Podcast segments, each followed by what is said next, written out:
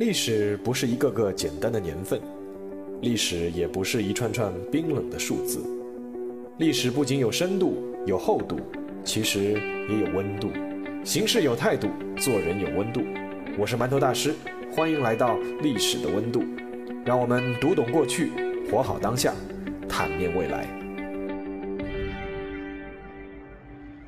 好，呃，欢迎大家来到历史的温度第五期。那么今天呢，我们继续新开出来的这个叫民国人物系列，然后今天讲第二位人物。那么今天要说的这位人物呢，应该也算是一位奇人。这个人呢，其实和上一期说的蔡锷呢，其实是有一点像的。事实上呢，他们也都是一八八二年在同一年出生的。那么这个人奇在哪里呢？奇在他在民国的历史上呢，其实也是一直若隐若现。说他有名呢，他并不是那种大红大紫的人；再说他无名呢，民国的每一位名人其实对他都是非常尊敬的。这个人呢，其实很有意思，他从来就没有带过兵、打过仗，但是呢，逝世以后被蒋介石追封为陆军上将。他呢，只做过一所陆军学校七个月的校长，但是这所学校毕业的所有将官都以是他的弟子而自豪。他呢曾经写过一本书，请梁启超做过序，但梁启超后来反过来又请他为自己写的序再做一篇序。他呢为中国击败日本呢可谓是殚精竭虑，但是自己呢却又娶了一个日本姑娘做妻子，而且呢他还有一个女婿叫做钱学森，而且他还有个侄子叫做金庸。那么这个神奇的人物是谁呢？他的名字就叫蒋百里。蒋百里是一八八二年出生，浙江嘉兴海宁人。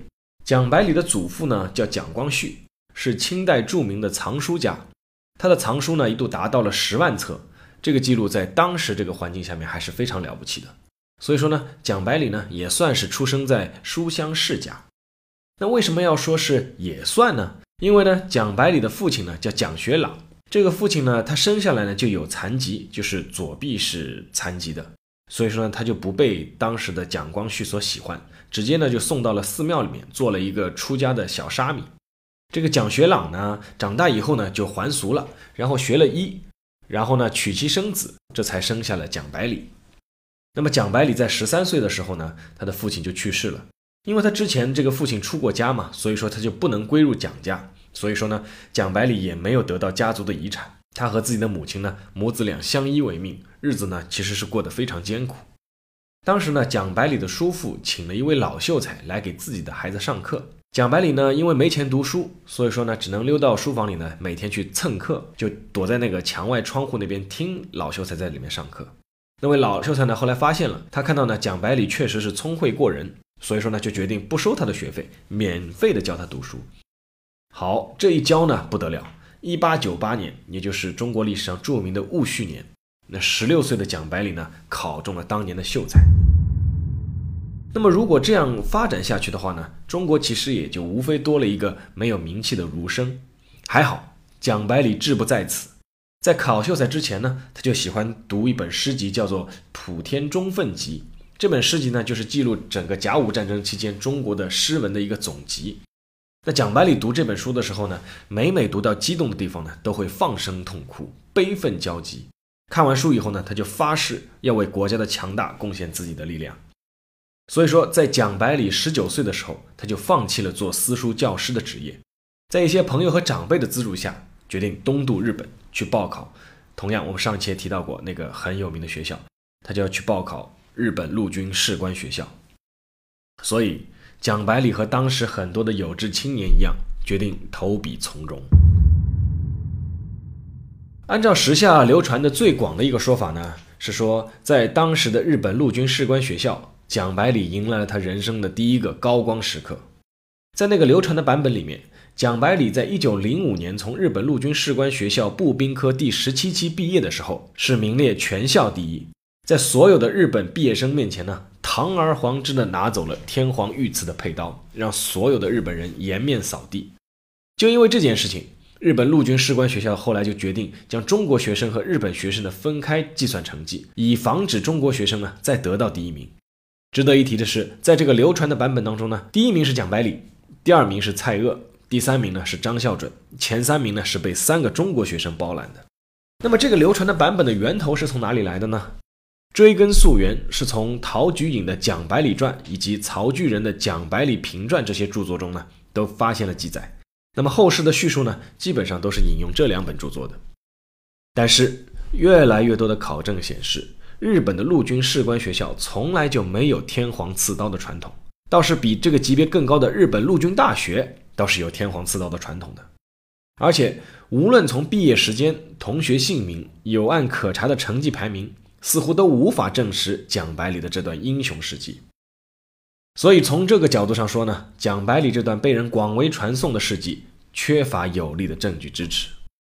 不过和蒋百里前后同期的日本同学中呢，有些名字还是非常扎眼的，比如说东条英机、土肥原贤二、板垣征四郎、阿南惟几、山下奉文。这些后来一个个在中国战场上肆意横行的日本师团长们，和在东京本土发动战争机器的甲级战犯们，当时都是日本陆军士官学校名列前茅的优等生。不过，不管蒋百里在日本陆军士官学校取得了什么成绩，从他从日本毕业回国就受到重用的情况来看呢，他当时在日本的留学的学校里面呢，还是非常有名气的。蒋百里一回国就被清朝当时的东三省总督赵尔巽重用。只不过蒋百里其实终身不是很高看日本的陆军体系，说穿了就是看不起日本的陆军体系。一九零六年，蒋百里被公派到德国学习军事，成为后来当上德国总统的辛登堡元帅麾下的一个连长。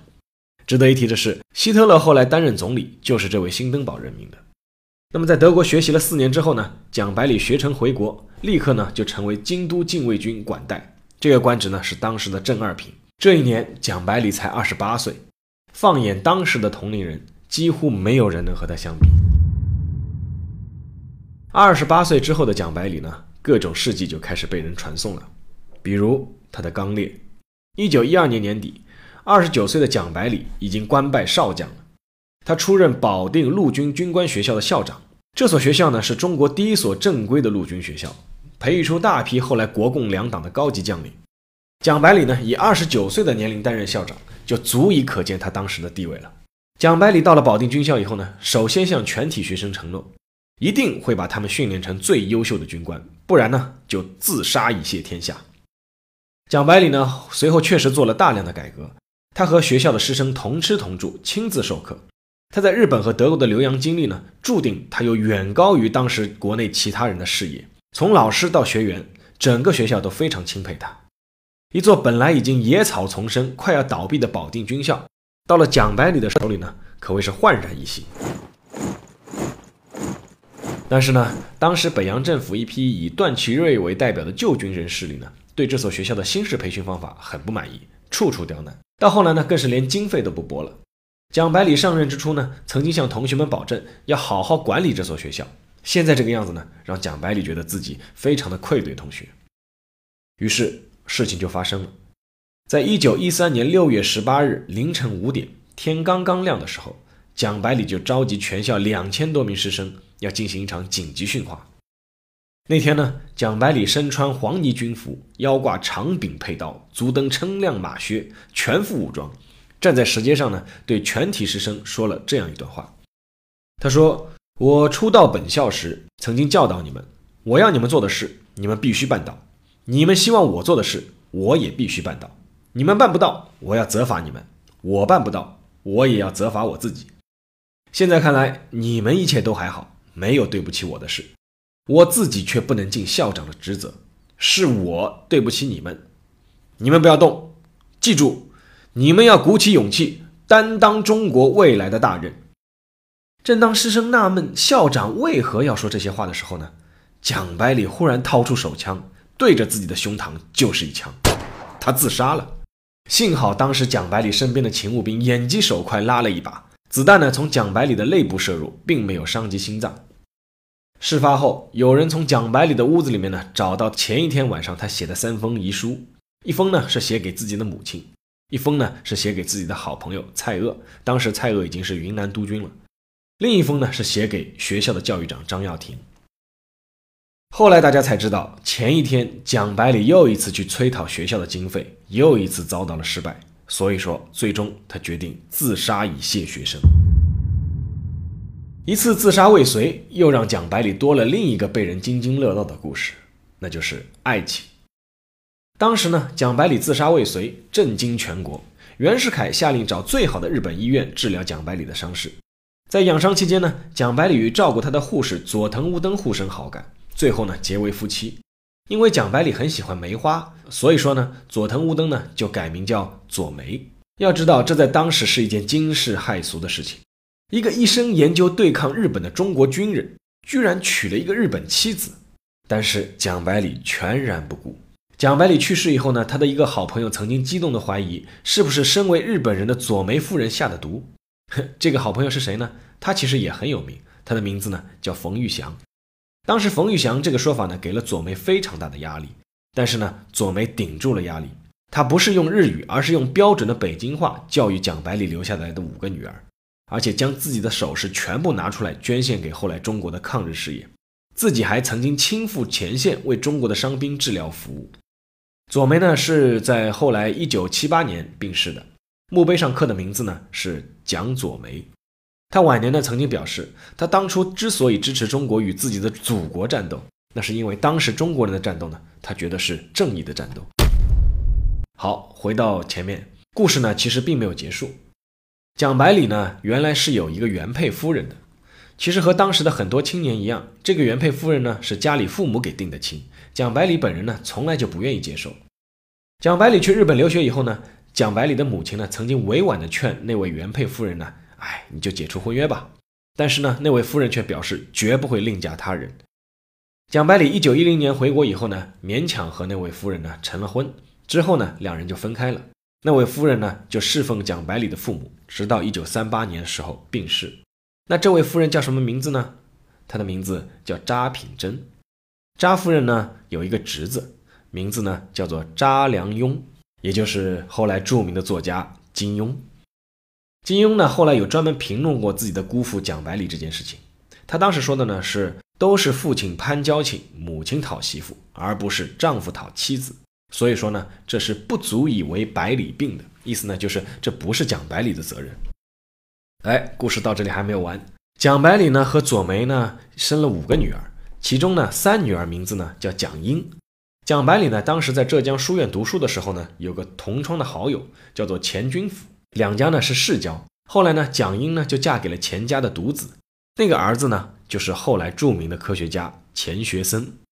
所以说，金庸叫蒋英叫表姐，而金庸呢又成了钱学森的小舅子。这一切呢，关系的源头呢都在蒋百里这里。说完蒋百里的爱情呢，再说说他的文学成就。蒋百里呢是秀才出身，本来呢就有相当的文化功底。在日本留学的时候呢，和他同一年的蔡锷呢就结为了至交。蔡锷呢上一期已经说过，他是梁启超的弟子。然后经过蔡锷的引荐呢，蒋百里呢也对梁启超执弟子礼，等于呢也是拜了梁启超做师傅。一九二零年，蒋百里从欧洲回来，他当时是以一个军事学家的身份，却写了一本书，叫做《欧洲文艺复兴史》。他呢请梁启超来为这本书作序。梁启超看了书以后呢，大加赞赏。写序的时候呢，竟然有些控制不住了，一篇序言足足写了五万个字，而这本书的正文呢，差不多也就是五万个字。梁启超呢，觉得这么长的序言闻所未闻，自己呢也觉得不太好意思，索性呢就另外帮蒋百里写了一篇短的序。然后呢，他把自己的这篇长篇序言呢，取名叫《清代学术概论》，单独作为书去出版了。而且最有意思的是，这本书他就专门请蒋百里来给自己写序。那欧洲文艺复兴史呢出版以后大受欢迎，也鼓舞了蒋百里。蒋百里呢，在一九二零年九月呢，开始主办一本杂志，叫做《改造》。这本全国性的杂志呢，在当时受欢迎的程度呢，只有陈独秀主编的《新青年》是可以超越的。而之前蒋百里在留日期间主办的杂志《浙江潮》，其实在当时也是红极一时，包括像鲁迅啊、章太炎啊这些人都在上面发过文章。从一九二零年到一九三五年，蒋百里呢倾注了大量心血，编了一套叫《共学社丛书》，总共出版了十六套八十六种图书，像瞿秋白啊、耿继之啊、郑振铎这些名家的作品呢，都收录其中。蒋百里还写过大量文史方面的研究文章，比如说宋之外交，比如说东方文化史与哲学史，还有呢，主权阶级与辅助阶级等等等等。其实我们可以听一下这些书名啊。如果这样一直发展下去呢，我们后人回忆蒋百里的时候呢，肯定是冠以一个叫文学家或者史学家，甚至是可能会称呼他是报社总编辑。好在军人蒋百里最终战胜了文人蒋百里。一九二五年，蒋百里宣布重新出山，再次投身军事事业，因为他一生最大的愿望就是能够击败日本。一生没有带兵打过仗的蒋百里，为什么会有那么高的威望呢？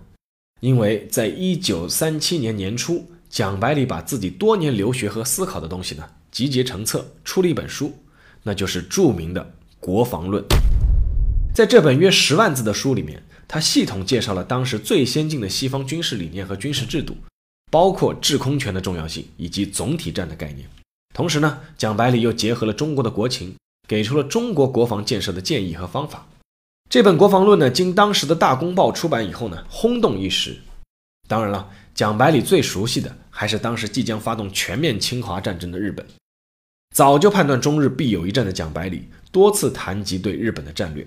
总结下来，主要是有三点。第一点，蒋百里认为中国不怕日本鲸吞，但怕对方蚕食。所以说呢，面对日本。他提出不能节节败退，要主动实行全面抗战，让日军不能存在后方，没有时间去消化自己的占领区。这一点呢，后来共产党的部队做到了。第二，蒋百里认为要主动出击在上海的日军，迫使日军呢不再从北往南打。为什么呢？因为从北往南打，这是中国历史最常出现的灭亡一个朝代的打法。而是呢，在上海出击日军以后呢，逼迫日军从上海开始，沿着长江溯江而上。从东往西打，从而呢能够利用沿江的山地和湖沼，消解日军在兵器训练方面的优势。那关于这一点呢，蒋介石在一九三七年真的发动了惨烈的淞沪会战，结果日军的进攻路线真的因此改变了。第三点，蒋百里提出一定要以空间换时间，打持久战，将日军拖入中国地理的第二棱线，即湖南和四川的交界处，和日军进行相持决战。时间拖得越久，我们离胜利就越近。这一点呢，国民党的军队后来真的也是这样做了。尤其是蒋百里在保定学校的一个学生，他的名字叫薛岳。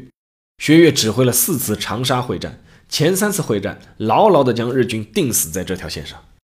蒋百里不断地强调一点，就是和日本作战，胜也罢，败也罢，就是不同他讲和。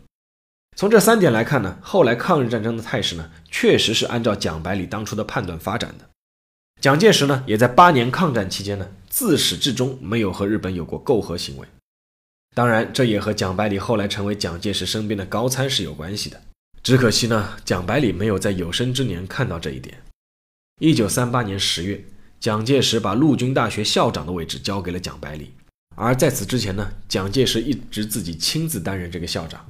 但是呢，蒋百里在接过校长位置之后，仅仅一个月，在一九三八年十一月四日的凌晨，因为心脏病与世长辞，终年五十六岁。